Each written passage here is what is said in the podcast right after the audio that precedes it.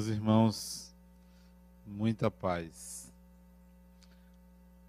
Há muitos anos, numa das muitas visitas que fiz à cidade de Munique para fazer palestras, uma delas me deixou bastante emocionado.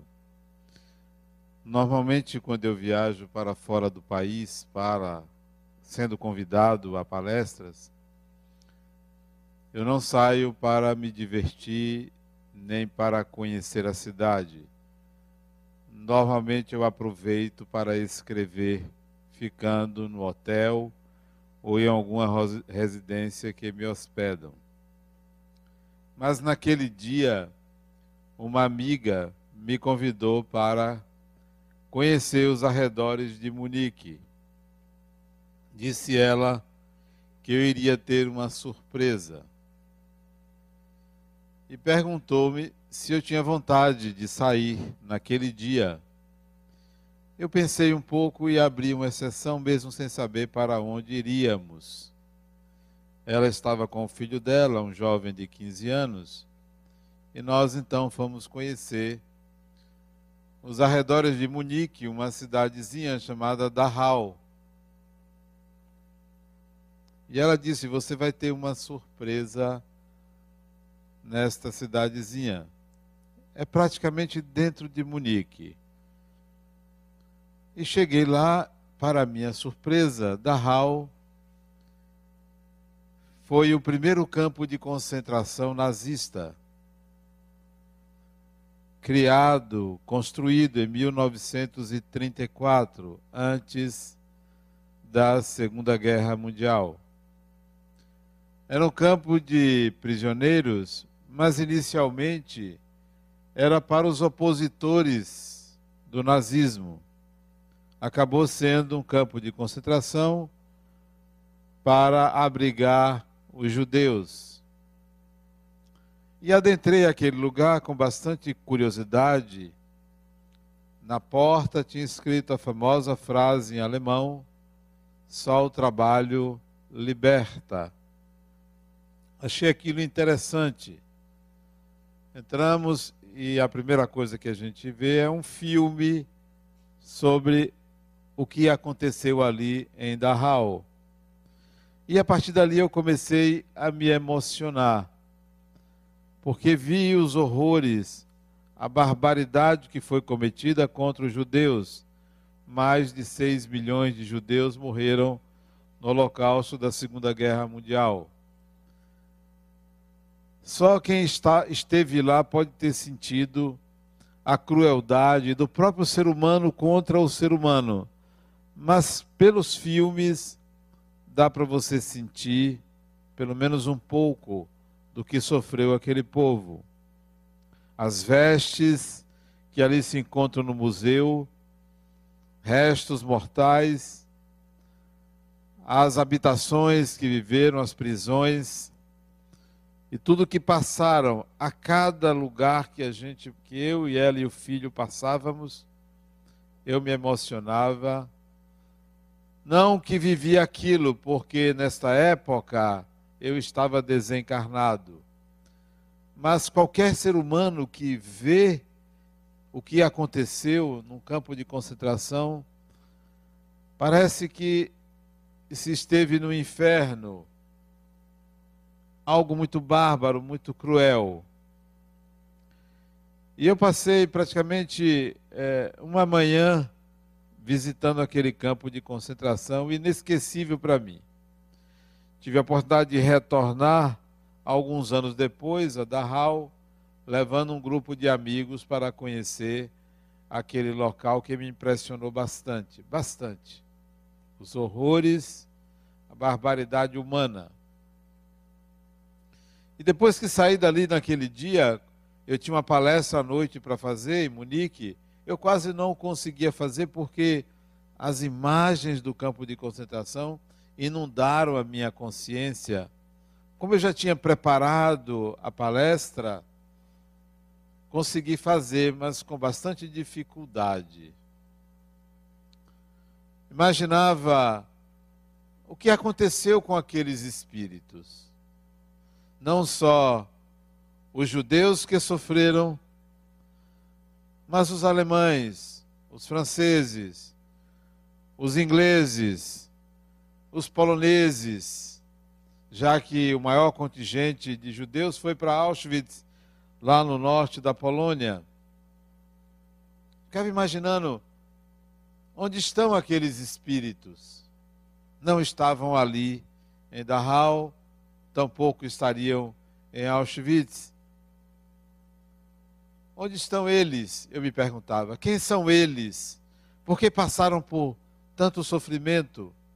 A Segunda Guerra Mundial foi uma ferida aberta na história da humanidade, um, evento de magnitude cruel muito grande. Onde estão esses espíritos? Onde estão os que sofreram e os que fizeram sofrer? Porque a guerra trouxe à tona a barbaridade humana, a crueldade humana. Quantos espíritos não descarregaram ali toda a sua violência no outro, sob a bandeira, a defesa de um país? Quantos não se aproveitaram para colocar a sua psicopatia em dias? Eu saí de Dachau impressionadíssimo, impressionadíssimo. E me perguntei onde estavam aqueles espíritos. Tinha lido um livro do espírito Humberto de Campos, que a esta época assinava Irmão X, que ele falava da encarnação de alguns espíritos que na Segunda Guerra Mundial impôs sofrimento a outros. A maioria deles fugindo da Alemanha, desencarnados, esses espíritos, algozes de outros, fugindo do revide, fugindo do que iriam atravessar numa encarnação seguinte na Alemanha ou na Europa, grande contingente de espíritos migrou para a América do Sul. E alguns reencarnaram anos depois, cinco, dez anos depois, quase que imediatamente a Segunda Guerra Mundial. Alguns reencarnaram no sul do Brasil. Sul do Brasil, sul da América do Sul. E conta Humberto de Campos que alguns nasceram sem braços, ou sem mãos, vítimas de uma medicação chamada talidomida, que provocou uma doença com este nome, onde fez falir o laboratório que dispensava essa medicação. Mas que esses espíritos passaram por esses processos não como uma vingança divina, mas porque tinham na mente, gravavam na mente, os horrores que provocaram nos outros. E tudo que você fixa em sua mente, muito provavelmente se transfere para o perispírito, que pode se transferir para o corpo físico. Num processo de psicossomatização, cuidado com o que você fixa em sua mente, principalmente aquilo que você impõe ao outro aquilo que você faz o outro passar. Todo pensamento vai e volta. Então esses espíritos retornaram, alguns para aqui, para cá. Outros foram reencarnar na África, no sul da África, no norte da África, na região que hoje é o Marrocos, no norte da África. Mas muitos vieram para cá quase que fugidos. Não tinha espaço, não tinha como reencarnar ali. Iriam sofrer muito. Depois retornaram, porque passaram alguns anos aqui e voltaram a reencarnar no seu país de origem, na Alemanha. Mas não foram só os alemães, e nem se pode responsabilizar uma pessoa pela guerra. A guerra é uma ferida aberta que reuniu milhões de espíritos que estavam em sintonia com a violência, com a agressividade, com o desejo de vingança. Quem passou por aquele processo, alguns estão encarnados aqui. Quem passou por aquele processo sabe que não há vítimas nem há algozes, todos estamos no mesmo processo de crescimento. Pois bem, reencarnaram aqui, reencarnaram na Argentina, reencarnaram no Paraguai, vieram, migraram para cá.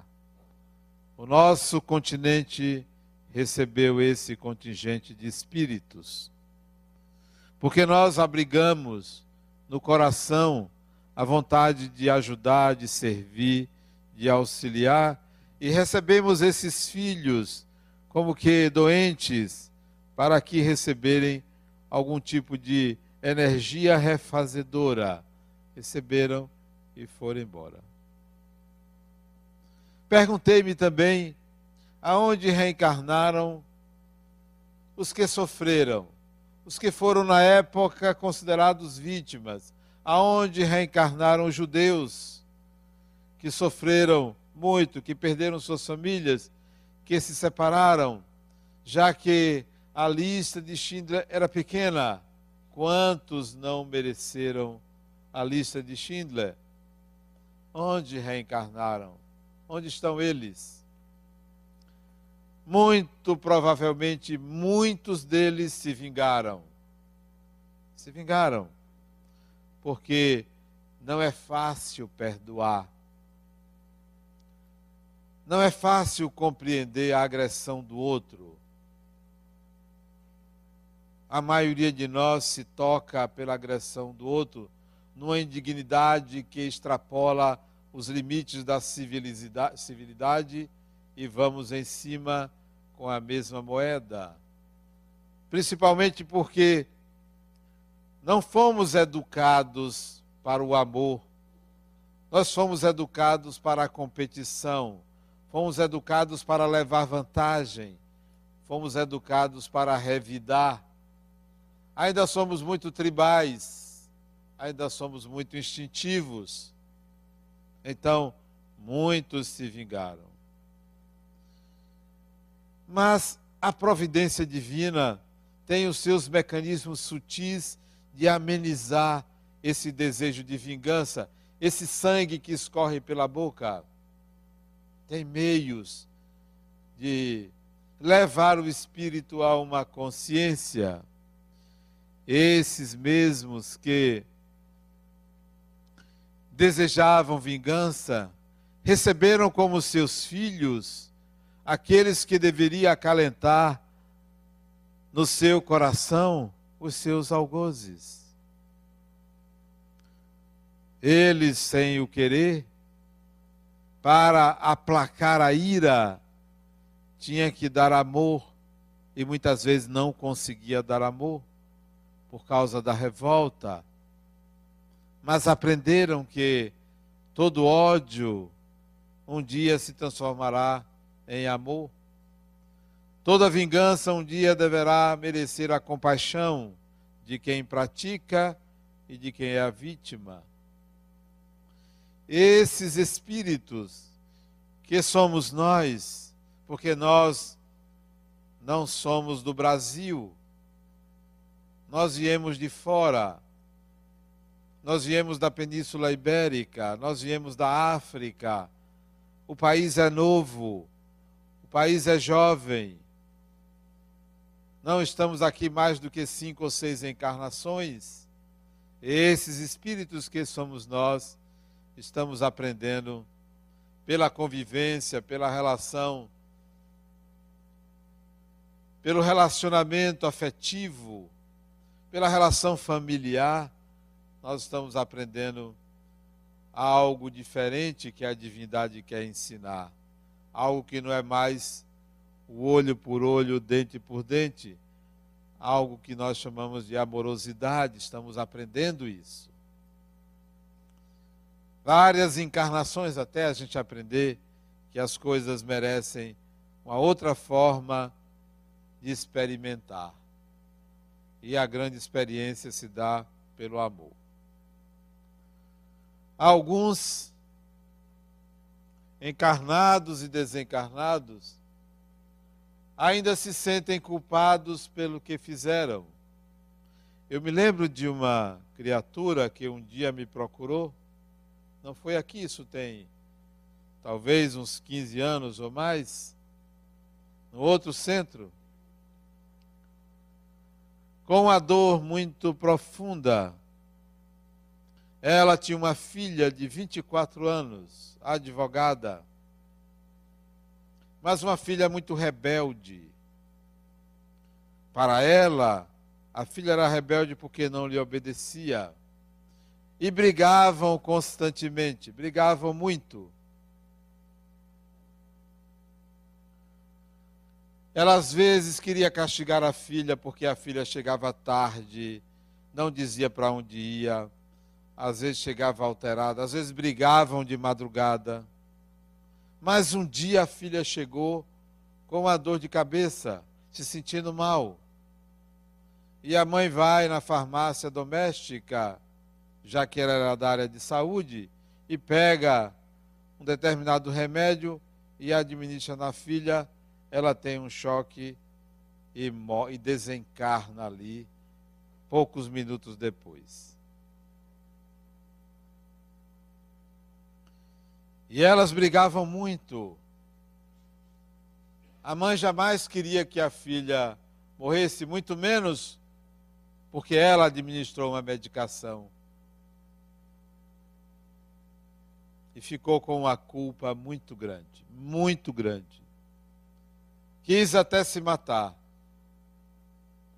Mas a providência divina não permitiu que ela fizesse isso, chamou-a à consciência de que o melhor remédio para a morte é a vida. O melhor remédio para uma vida inautêntica é a própria vida. Não há melhor remédio do que o viver. Mas ela chegou para mim e disse, me perguntou: o que, que eu faço Carrego essa culpa há anos de ter matado minha filha. Quantos espíritos durante a guerra não carregam a culpa de ter matado uma outra pessoa em nome de um país, em nome de uma ideologia? Jamais eu iria a uma guerra. Mesmo que invadisse o país, não, eu vou trabalhar como enfermeiro. Não vou matar ninguém. Não nasci para matar pessoas. Não nasci. Mas nem para você se defender, bom, para me defender por um instinto, provavelmente. Mas não por um ideal. Não vou matar alguém por um ideal. É absurdo. Falta de bom senso. Barbaridade. Muitos que fizeram isso carregam uma culpa muito grande. Lembro-me de um outro de um rapaz que eu conhecia há muitos anos, isso também, talvez há uns 30 anos, que ele se lembrou da Segunda Guerra Mundial, em que ele foi um soldado que matou muita gente, e ele, desde cedo, apresentou sinais de esquizofrenia, porque lembrava desses fatos, da barbaridade que ele cometeu, e ele veio a se suicidar.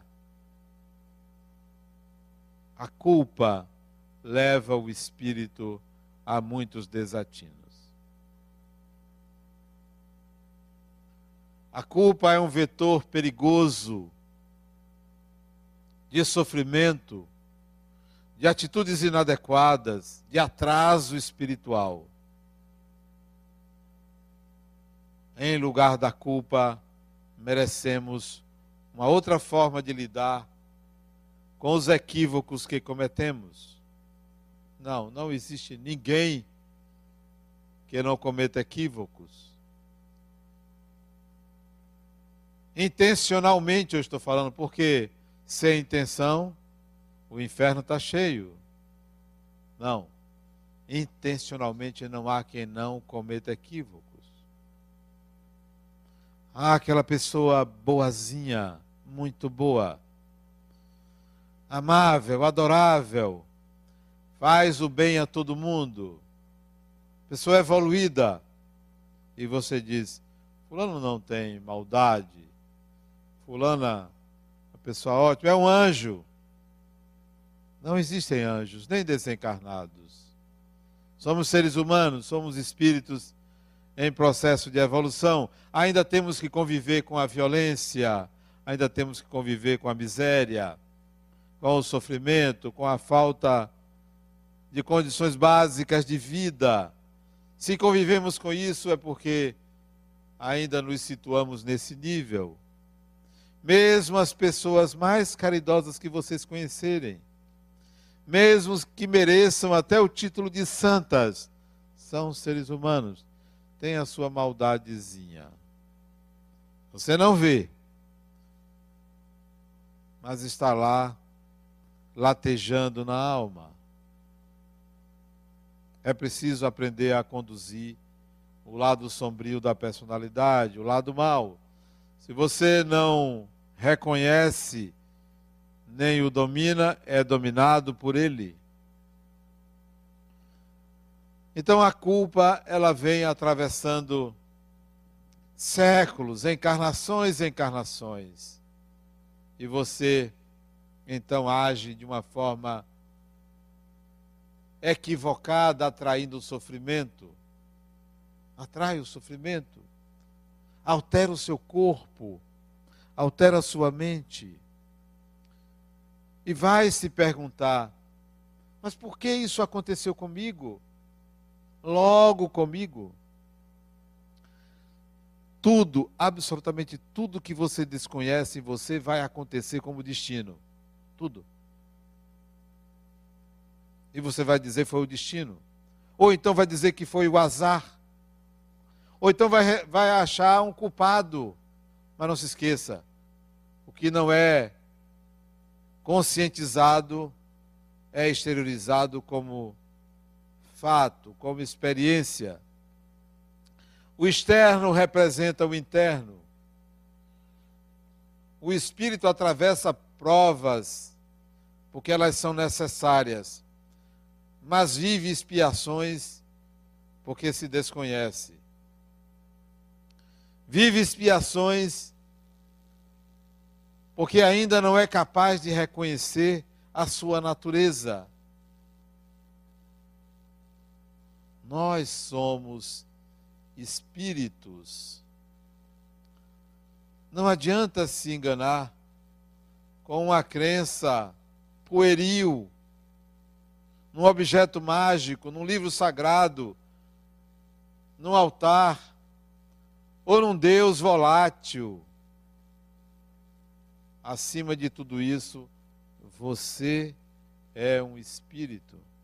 Então, o que é que você vai fazer com seus pensamentos, com a sua mente que lhe atrapalha, que lhe persegue?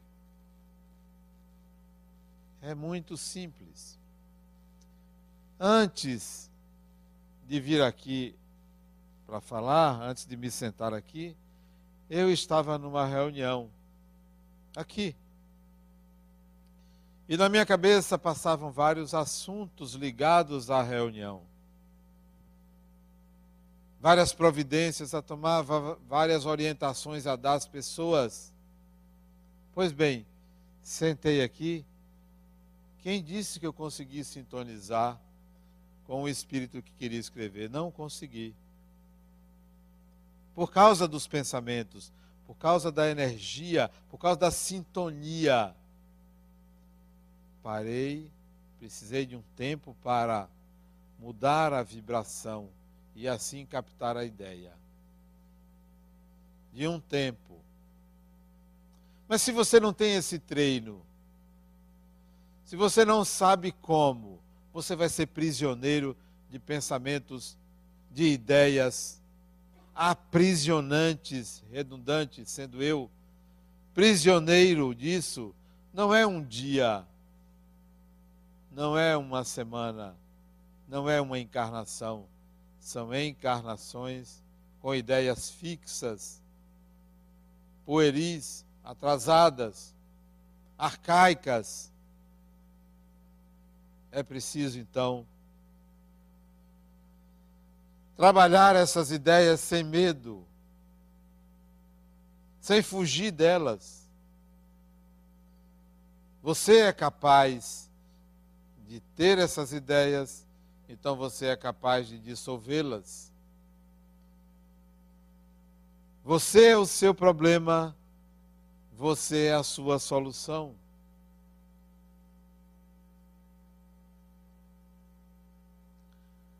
Hoje à tarde também, essa fixação nesses pensamentos, eu fui para uma outra reunião externa, fora daqui. Eu e mais três pessoas queriam me sabatinar. Sabatinar. Eu fui convidado para fazer uma palestra e aceitei porque me interessava o tema. E aceitei. Mas as pessoas que me convidaram disseram, não, olha, o diretor vai querer conversar com você para alinhar algumas ideias. Tá bom. E fui para essa reunião. Cheguei lá, ele foi me dizer o que é que ele queria que eu dissesse na palestra que eu vou fazer. Ele falou, falou, falou, falou, falou, falou, eu já estava agoniado, né? Seguramente ele falou uns 20 minutos sobre o que é que ele queria que eu dissesse. Como eu já tinha o que eu queria dizer na cabeça, e ele disse: Olha, o título da palestra não vai ser esse que você mandou. Esse título não está bom. Eu digo, eu vou ter trabalho com esse vou ter que doutrinar ele.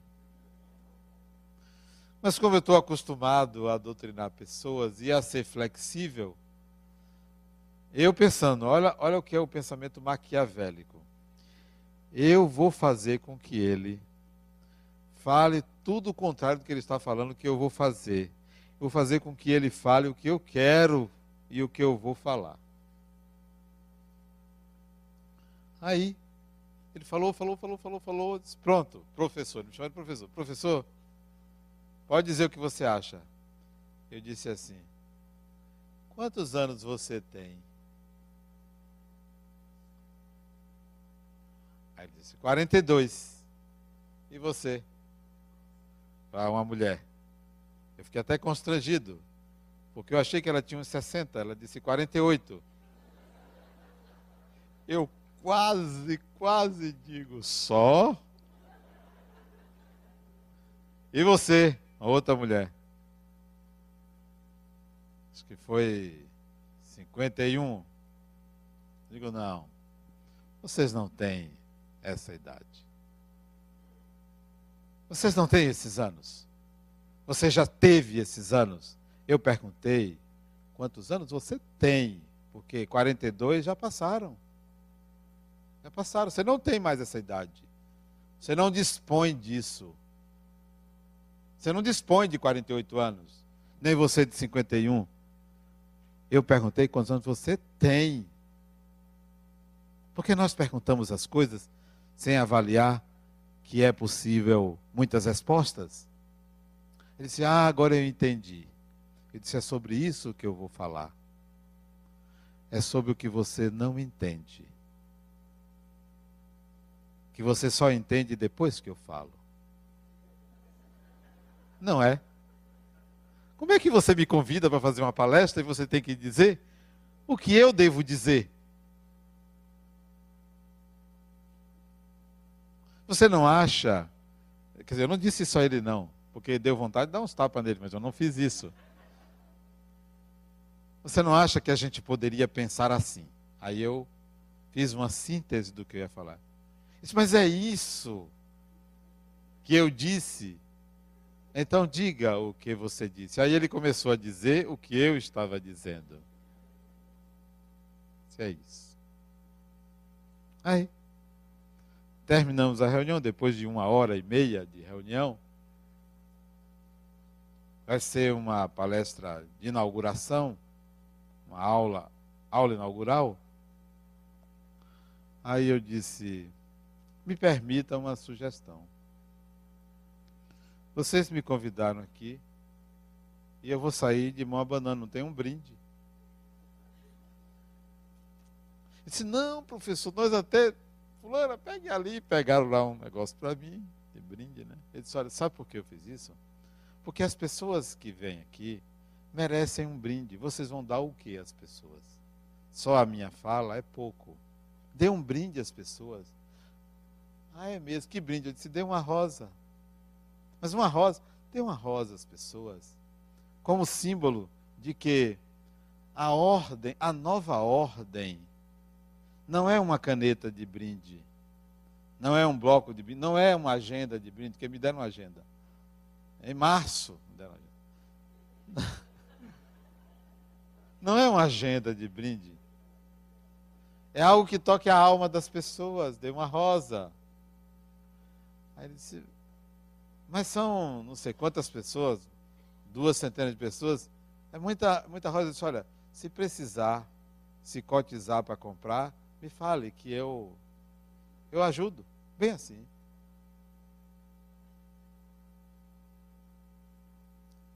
Aí comecei a dizer, além disso, vocês precisam fazer isso. Aí eu comecei a dizer o que, que devia ser feito naquela instituição? Aí eles três disseram: o presidente deveria estar aqui. Disse, não, não é o presidente, são as pessoas que têm que entender que servidor público é para servir. Ninguém nasce nem cresce com a vontade, com o ideal de ser servidor. As pessoas querem ser engenheiro, advogado, médico, psicólogo, mas ninguém diz assim: eu gostaria de ser servidor. Vocês já pensaram nisso? Disse eu a eles três, porque é uma repartição pública que eu vou fazer a palestra. É nobre ser servidor. Nós nascemos muitos para ser servidos. E vivemos numa sociedade que todo mundo quer ser servido. Ninguém quer ser servidor. Quer o serviço público para ter estabilidade, ter uma garantia, não para ser servidor. Eu fui servidor público. Eu trabalhei numa empresa pública. Eu sei o que é ser servidor. Então, se você tem pensamentos, ideias que lhe perseguem de culpa, por que você não pensa em servir? A melhor maneira de apagar o passado é não esquecê-lo e construir um presente de serviço. Sirva. Construa ideias em que você serve doa. Aí a gente consegue alinhar pensamentos, ideias. Quando eu sinto ataques psíquicos, porque ninguém está isento disso, ataques psíquicos, espíritos bombardeando meus pensamentos. Aí eu me lembro, digo assim para mim mesmo: Adenauer, por que você está aqui? está aqui para servir, não é? Uma vez eu estava na cidade de Winterthur, na Suíça. Olha como eu sou chique. E fui fazer uma palestra num grupo. E fui para.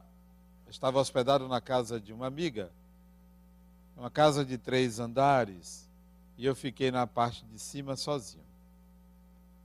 Lá fora a temperatura deveria ser menos, talvez 8, 9 graus. Mas do lado de dentro no quarto, muito aconchegante, a calefação vinha do, do, do chão. O chão é que esquenta, não é insuflado nada. Um conjunto de tubulações passa por dentro da laje que esquenta a laje. Como é conosco a temperatura é quente porque o chão é quente. Pois bem, me deitei, era talvez 11 horas da noite, e comecei a sentir algo diferente, meu corpo começou a tremer. Tremer. E ficou muito quente. Acho que meu corpo devia estar com uns 40 graus. Eu não estava doente nem com febre. Muito quente, mas muito quente.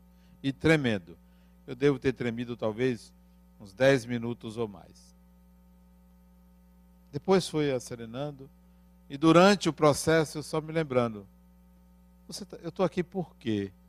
O que, que eu vim fazer aqui? Eu vim trazer uma palavra para as pessoas. Esse é meu propósito, esse é meu objetivo. Quem quiser que esteja me agredindo, saiba que meu objetivo é servir. A melhor defesa espiritual é a emanação do desejo de auxiliar o próximo.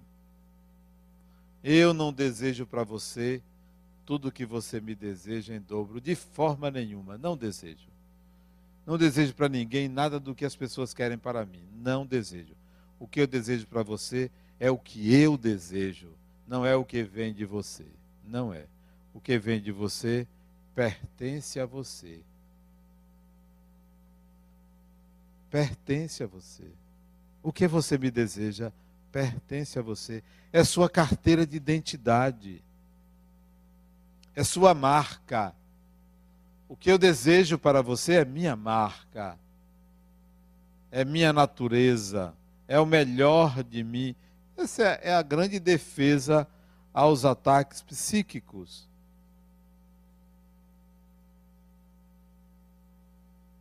Então, não abrigue a culpa. Não abrigue. Não abrigue a culpa. Muita gente comete equívocos e vai lá pedir desculpas. Gesto nobre, pedir desculpas. Tem gente que nem isso faz. Outros vão pedir perdão. Gesto nobre, mas não basta isso. Não basta. Olha que tem gente que nem isto faz. Sai atirando para tudo quanto é lado e sequer pede desculpas. Sequer pede perdão não diz nada. Não basta pedir desculpas, não basta pedir perdão. Se você cometer um equívoco, pense assim: eu sou assim, eu peço desculpas para em respeito ao outro. Mas o fato de pedir desculpas não muda quem eu sou. O fato de pedir perdão é um respeito ao outro, mas não muda quem eu sou. não muda quem eu sou. O que você diz não muda quem você é. E às vezes o que você faz não muda quem você é.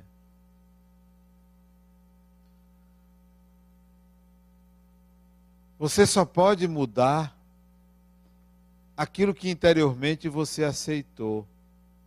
Se você não tomar consciência que você é assim, você não muda a mudança não é um pedido de desculpas, que é louvável. A mudança começa com a aceitação interna da sua condição, de quem você é. Não se pode mudar aquilo que interiormente não se aceitou. Toda a condenação moral que a gente faz ao outro o afasta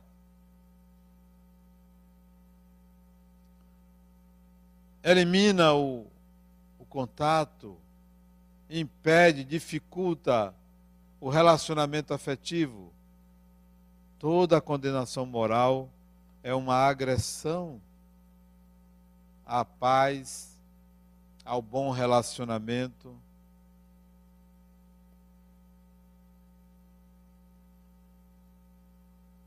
Você se torna inimigo do outro quando você o condena e a si mesmo. Não se condene.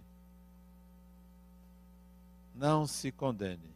Tome consciência da sua natureza, aceite-a e procure fazer diferente.